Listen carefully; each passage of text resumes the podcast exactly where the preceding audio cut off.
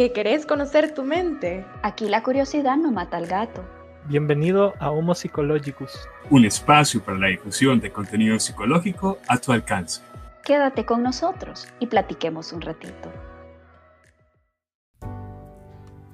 Hola, querido escucha, feliz año. Yo sé que ya estamos casi en febrero, pero el quórum tiene su propio tiempo y, su tiempo de reflexión. Así que antes de poder darte tu feliz año, teníamos que reflexionar cuáles eran los propósitos para 2021 como quórum. Y hablando de propósitos, me propongo este día a presentarles, a, a volverles a introducir a mis queridos compañeros y coanfitriones. ¿Cómo están, chicos? Hello, we're back.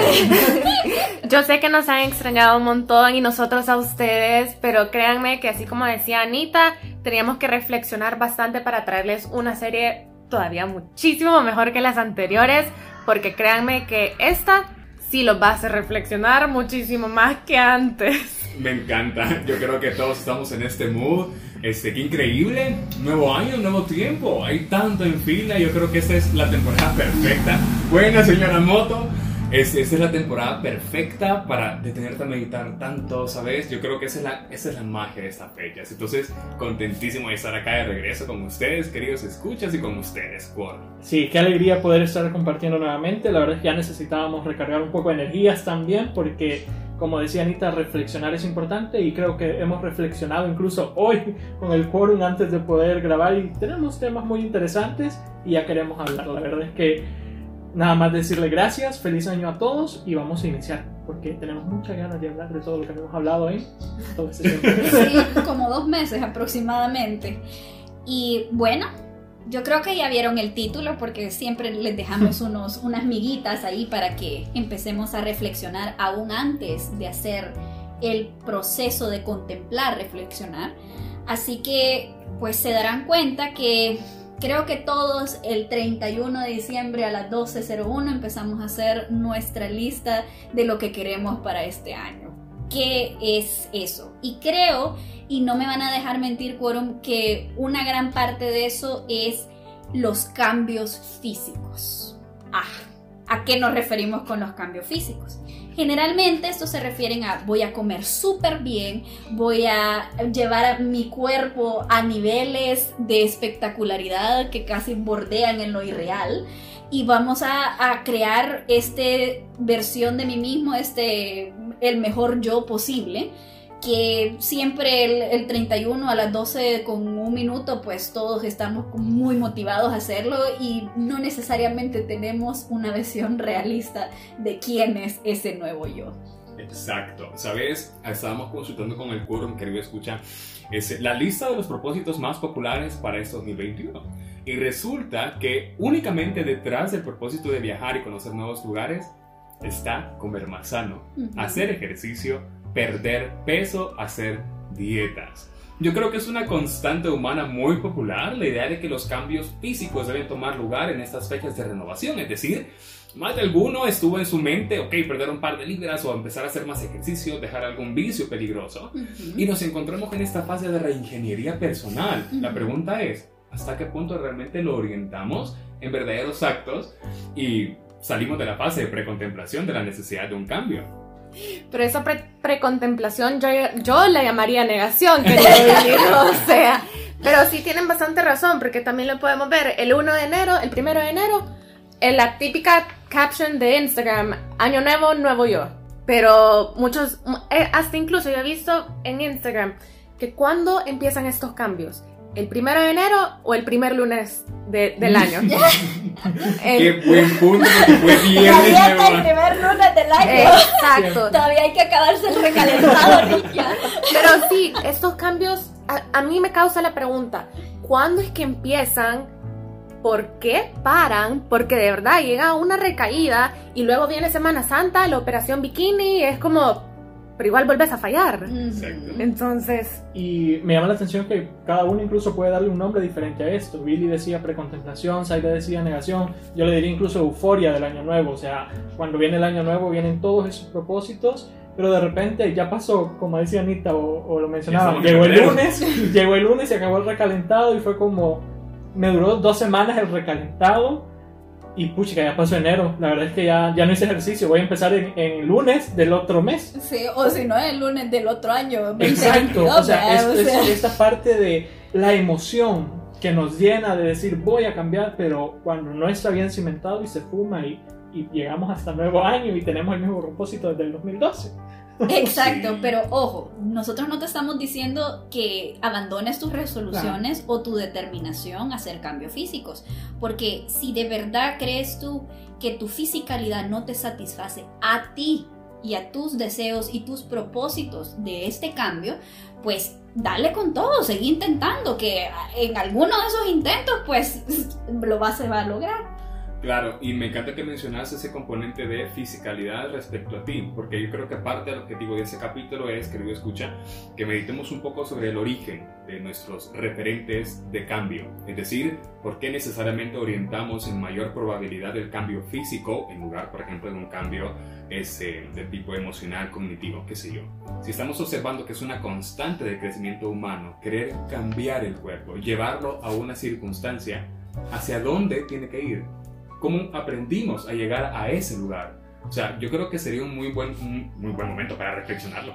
En efecto, bueno, yo creería que vamos a hablar un poco de la idea de estética versus salud en este caso, porque muchos de los cambios que nosotros estamos mencionando, sean alimentarios, sean eh, de ejercicio, de hábitos, todo tiene que ver con una nación de me voy a ver mejor, cuando en realidad la idea tendría que ser voy a sentirme mejor, voy a tener mejor salud, sobre todo en estos, en estos tiempos que seguimos viviendo con COVID.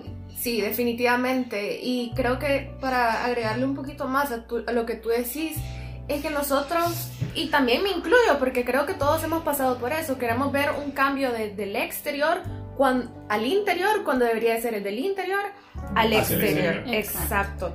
Entonces, para responder tu pregunta, Billy, o personalmente, esta es mi opinión, yo creo que todo viene de la familia, o incluso desde, desde la infancia, pongámoslo así.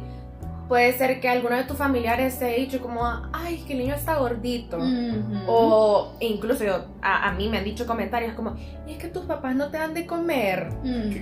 Entonces uno empieza como a generarse ideas de que algo no está bien con tu cuerpo. O sea, te empiezas a ver al espejo y es como, te empiezas a ver, empiezas a ver defectos que tal- en realidad tal vez no son defectos. No, son cosas naturales del ser humano. O sea, Exacto. Las estrías, eh, los gorditos, ¿cómo se dicen? Los tuchos. Sí, y de hecho, qué bueno que haces referencia porque en efecto, pero parte de ese proceso de socialización demanda de la interacción entre los valores familiares y también sus percepciones. Entonces, y no solo la familia, hasta tus propios amigos. Eso, tú mismo. punto. O sea, si Sí. ya llegas al punto de que tú, tú mismo te vas diciendo mi cuerpo no está bien porque no me veo como la modelo tal de la revista tal o como el atleta futbolista profesional fulanito de tal que no me puedo de nombre, no tengo ninguna referencia en ese deporte, lo siento. Pero ustedes ahí reemplacen por su jugador de fútbol favorito. Entonces, es, es bien interesante y es esta noción de crear un modelo a seguir en cuanto a fisicalidad. Exacto, y aquí lo que queremos que entiendas, querido escucha, es que hay una conexión mente-cuerpo. Todo lo que tú te dices o todo lo que tú recibes va generando pensamientos y esos pensamientos internos, créelo o no, te afectan. Y se convierten en conductas, comportamiento y luego hábitos. Exacto, de hecho, tal cual, yo creo que eso es uno de los puntos principales. Es que hay que entender que todo cambio mental va a ser evidentemente un reflejo en todas las áreas de tu vida. Es decir, que si tú inicias el switch mental antes que el físico, muy posiblemente los cambios van a durar en tiempo, van a persistir en el tiempo, van a ser más consistentes. Muy por el contrario, cuando otras personas intentan iniciar únicamente un propósito exterior y hey, la consistencia no aparece, conservarlo se vuelve un reto y no tenés ningún resultado. Porque en efecto, querido escucha, todo lo que tú emprendes como un trabajo previo en ti va a tener efectos en tu cuerpo, en tu vida, en tu familia, en todo lo que tú quieras. O incluso, eh, y tomando lo que decía Billy, cuando no tenemos tal vez la conciencia un tanto psicológico, mental, de por qué estoy haciendo este cambio, nos podemos ir a los extremos y quedarnos ahí.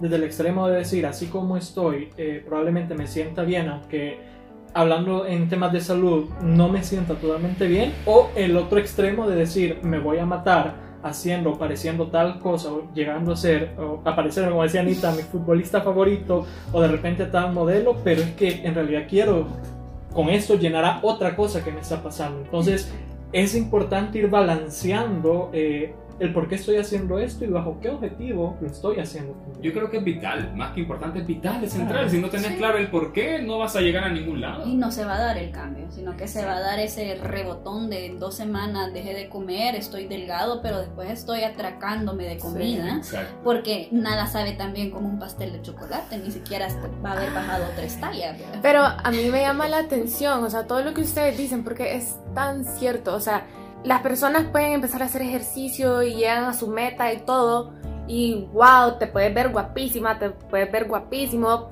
pero vos te sentís de lo más bajo. O sea, porque ese por qué es, ex- es externo, no es interno, lo haces por alguien más, no lo estás haciendo por, por vos. Y si no haces las cosas por vos, es que jamás te vas a sentir bien, jamás te vas a sentir feliz. Y eso que dice Herbert de quedarse en los extremos, o te quedas en la delgadez extrema o te quedas en lo que se conoce como la obesidad. Ujú. Y estar en cualquiera de los dos, pues es peligroso. Y creo que esto se ha vuelto tan famoso del body empowerment, que, pero lo hemos llegado a confundir Exacto. de que si soy un, estoy en la delgadez extrema es eso es ser bonita. Eso es tener salud. Es- Eso es tener salud. No. O si estoy en el otro extremo de la obesidad es que no amo mi cuerpo. Primero ama tu salud, por Sí. favor. Sí. Qué lindo que lo mencionas porque Sí. de hecho eso es algo también bien central. Nuestra relación con el cuerpo y nuestra relación mente-cuerpo. ¿Cómo la desarrollamos, chicos? En su experiencia personal, ¿alguno de ustedes quisiera desarrollar el punto? Bueno, yo creo que yo tomé noción de, de mi cuerpo como algo que alguien más tenía derecho a juzgar, ¿verdad? Porque de pequeñitos nosotros no tenemos conciencia de que, nuestro cuerpo esté mal. O sea, que nuestro cuerpo es lo que nos hace ir a jugar mica, nos permite correr, nos permite ir a jugar con nuestros amigos. Eh, a lo más que no, no nos gusta es cuando nos enfermamos, ¿verdad? Pero tenemos una noción bien saludable en que yo soy mi cuerpo no hay una separación entre quién soy yo internamente y qué, qué es mi cuerpo para los demás. Entonces, creo que en mi caso me, me puedo llegar a esta anécdota que tenía alrededor de nueve años y de repente, eh, bueno, para los que me conocen, eh, saben que yo hice natación durante muchísimos años. Y parte de, era bastante buena, nunca fui espectacular, ¿verdad? Nunca llegué a las Olimpiadas, pero sí tenía mis, mis, mis habilidades. Entonces, en este caso, me acuerdo haber oído a mi entrenador decir, sí, es que ella es flaca y fuerte, por eso es que es tan buena en tal prueba. Y yo me quedé como flaca y fuerte. Creo que era la primera, sí, me dieron mi primera calificación y después de esa calificación no me acuerdo quién fue el reforzador que dijo, sí, sí, pues sí, es que ser flaca siempre es bueno. Y, o sea, y fuerte, olvídenlo, ¿verdad? Sino que era flaca. Y después empezó toda esa idea de ser flaca, de, de, de que flaca es bonito, que flaca es bueno, que flaca es esto, flaca es lo otro, ¿verdad? Y definir qué era flaca si engordaba 5 libras, uy, no, ya no soy flaca. O si soy flaca todavía. Entonces sí empecé con esa, esa noción de analizar mi peso, de analizar cómo me veía, analizar qué es lo que, lo que significaba. Y la verdad que es un patrón que continuó bastante hasta que me volví mamá y me di cuenta de que mi cuerpo tenía una función superior. Cuando me volví mamá me di cuenta que mi cuerpo era capaz de unas cosas tan impresionantes que maltratarlo y minimizarlo a una palabra como flaca era completamente irracional e irreal. Wow, creo que mi historia es un poco similar, pero también difiere un poco, porque, vaya, yo fui gimnasta y era parte de alto rendimiento, o sea, entrenábamos cuatro horas diarias y cuando habían vacaciones doble entreno, hasta los sábados entrenábamos. Entonces yo desde pequeña, para mí siempre como lo importante era ser fuerte, porque en la gimnasia, tenéis que ser fuerte, pero también tenéis que ser delgada. Pero a mí lo que me hizo clic fue fuerte, puya, yo una niña de que cuando ya empecé alto rendimiento de 8 o 9 años, yo puedo hacer un bastantes pull-ups y los de, los de los niños de mi edad no pueden, o sea, nada. Ajá, pues sí. Oh, wow, yo Sí, pero puedo... eso, eso se siente muy bien. o sea, Exacto, exacto. Entonces, así fue, cre- así fue creciendo. O sea, siempre fui delgada, pero era fuerte. Yo era muy, muy fuerte. Podía correr la mía en, ¿qué? Seis minutos y los únicos que me ganaban eran mis compañeros que hacían atletismo. Ujú. Pero yo de las niñas era la más fuerte. Entonces, creo que para mí eso fue como la primera definición de como qué De es cuerpo. de cuerpo, pero también qué es sano. Porque para mí, puya, cuántas veces me he enfermado o he estado mal y es como, puya, ni siquiera puedes levantar nada y es como, wow, o sea, mi cuerpo está dead ahorita. Y algo que creo que también tiene que ver son tus papás. Porque algo que sí agradezco a mis papás es que a mí jamás me privaron de nada, jamás me pusieron como a una dieta por el simple hecho de que estaba haciendo un, un, ¿qué? Deporte. un deporte que Sí. requiere que seas delgada. O sea, yo podía comer mis churritos, que mis No, yo no. galletitas.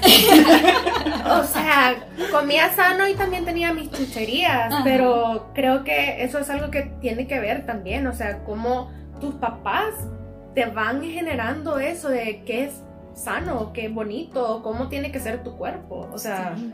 Qué fuerte, porque es cierto. Ese, en mi caso fue bien, fue bien complejo. Porque yo incluso inter- interioricé bien rápido esa idea de yo era delgado y hoy soy gordito. Resulta que yo a mis 5 o 6 años sufro una complicación médica grave y el medicamento que me dejan me hizo ganar peso de una forma extraordinaria. No solo peso, sino en todo sentido de mi vida hubo un desarrollo bien precipitado. Es decir, que yo empecé a ganar volumen y empecé a ganar estatura. Ujú. Entonces mi cuerpo empezó a crecer de forma desproporcional con mi edad, o sea, este, y no de pronto porque eso supusiera un problema, sino porque simplemente mi contexto empezó a facilitar calificativos. Ujú. Vini, mire qué gordito se está poniendo. O este, llega un punto en que yo era un niño con obesidad.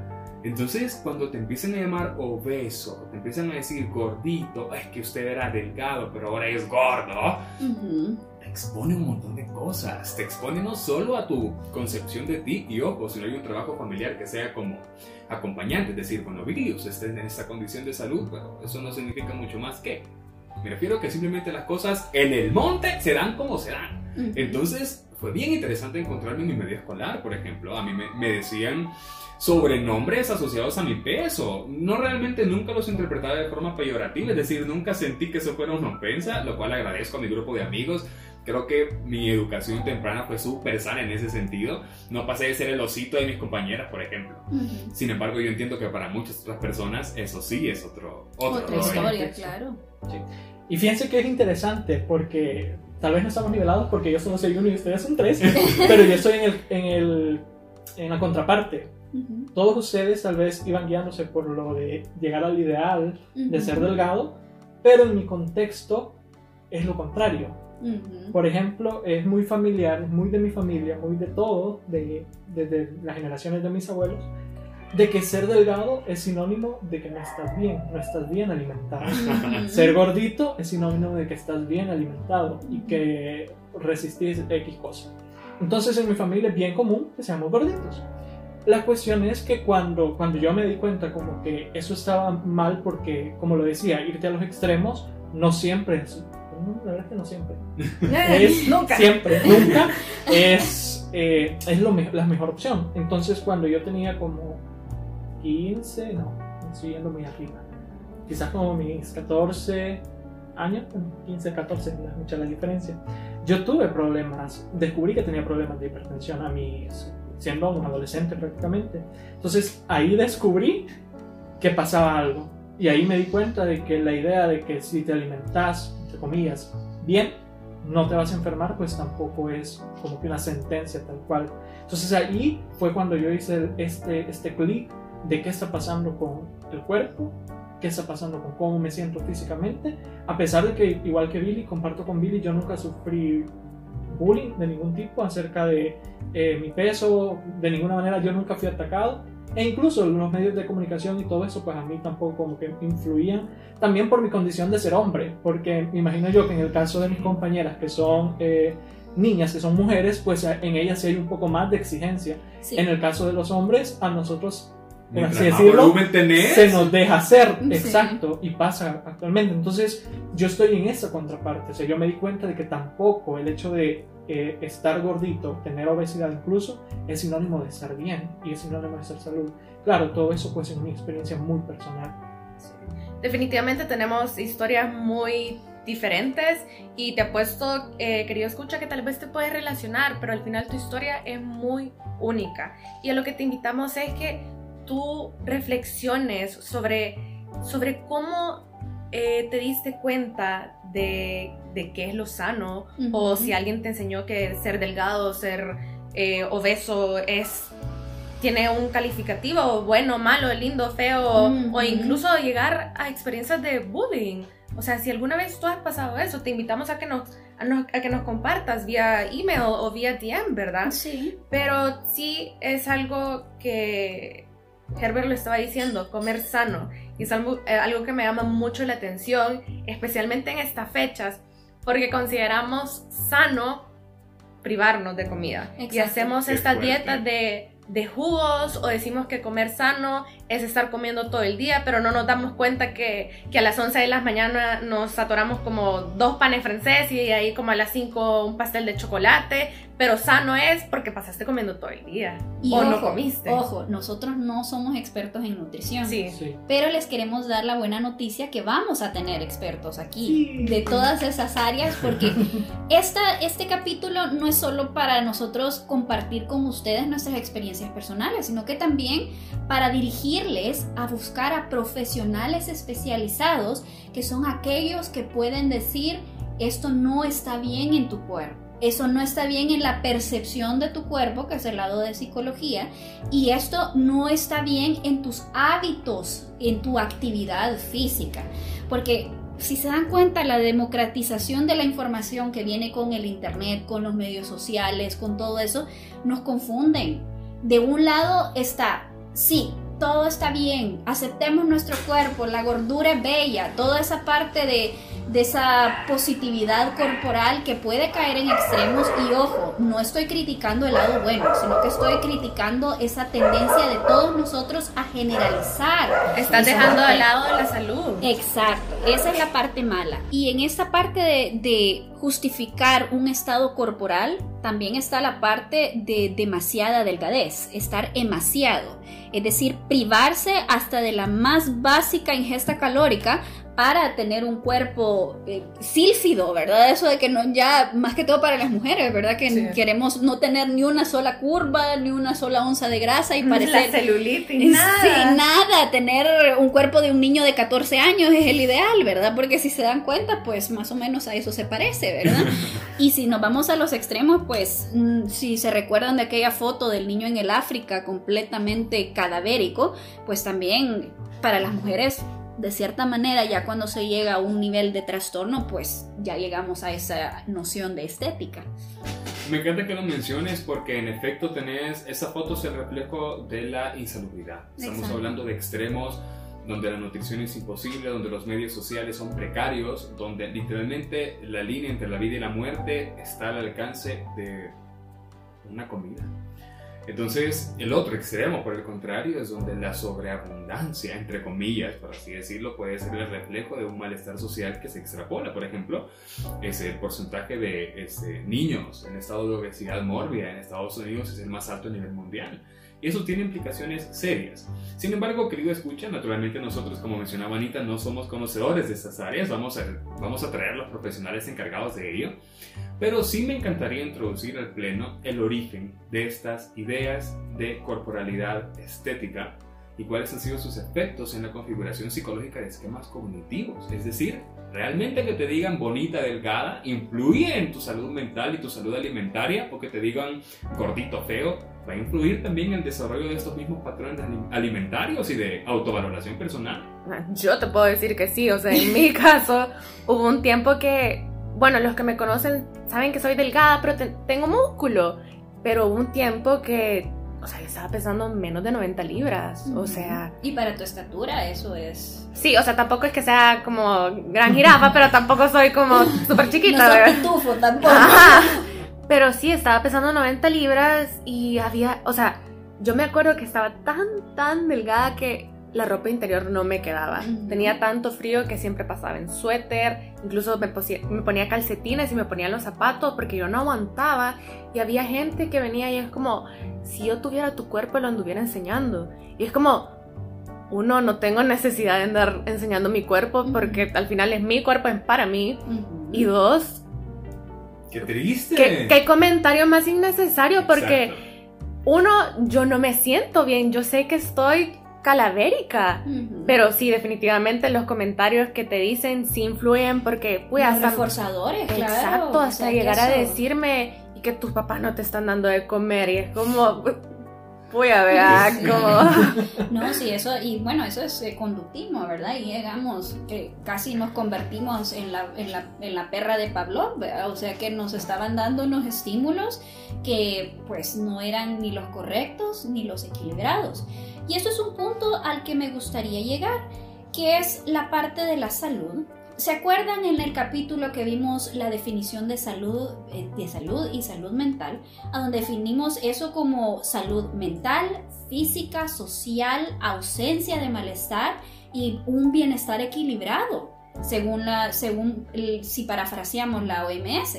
Entonces, ¿por qué cuando se trata del cuerpo nosotros olvidamos esa, esa, esa máxima que nos dirige de la salud y empezamos a pensar en estética, así como eh, nos introducía Billy la pregunta?